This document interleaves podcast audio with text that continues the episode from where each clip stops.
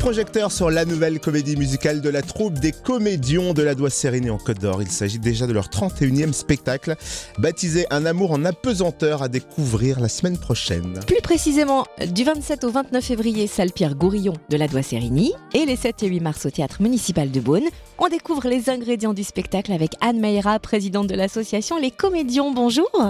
Bonjour. Alors le titre Un amour en apesanteur nous fait penser tout de suite au, célèbre tube de Calogero. Est-ce qu'il y a un lien et, comment est né ce nouveau spectacle? Alors tout à fait. Euh, en première partie, on s'est appuyé sur euh, tous les succès de Calogero. Euh, bah, comme tout le monde le connaît, hein, c'est un artiste complet avec des titres cultes comme En apesanteur évidemment, Un jour au mauvais endroit par exemple, des titres un peu plus engagés comme Tiananmen, plus poétiques, plus récents également comme Fondamental. Bon, il touche les générations plus anciennes, les générations plus modernes.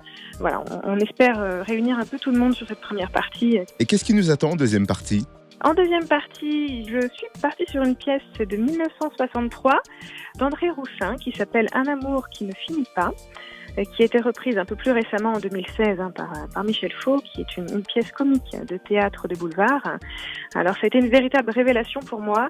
Euh, alors, pour faire un peu rapide, c'est l'histoire d'un homme euh, infidèle qui décide un jour qu'il ne veut plus tromper sa femme. Alors, il part à la recherche d'un amour, un autre amour, un amour qui ne finirait pas un amour total de sa part. Euh, donc il décide d'écrire des lettres en fait à une inconnue euh, qu'il a choisi justement parce que cette personne est, amoureuse de son mari et qu'elle lui cédera pas.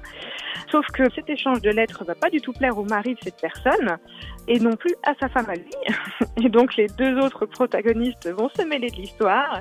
Il va y avoir tout un tas de quiproquos assez comiques, assez burlesques. Et ce qui m'a beaucoup plu dans cette pièce, en fait, ce sont les, parallèles avec euh, le monde d'aujourd'hui, les SMS, les mails, euh, qui touchent euh, également la jeune génération.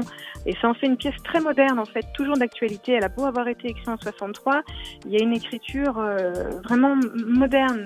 Eh bien, merci Anne Meira, présidente de l'association Les Comédiens, qui présente un amour en apesanteur du 27 au 29 février. C'est à la Doigt Sérénie, salle Pierre Gourillon à 20h15. Et au théâtre municipal de Beaune, samedi 7 mars à 20h, dimanche 8 mars à 14h30. Plus d'infos sur la page Facebook Comédion.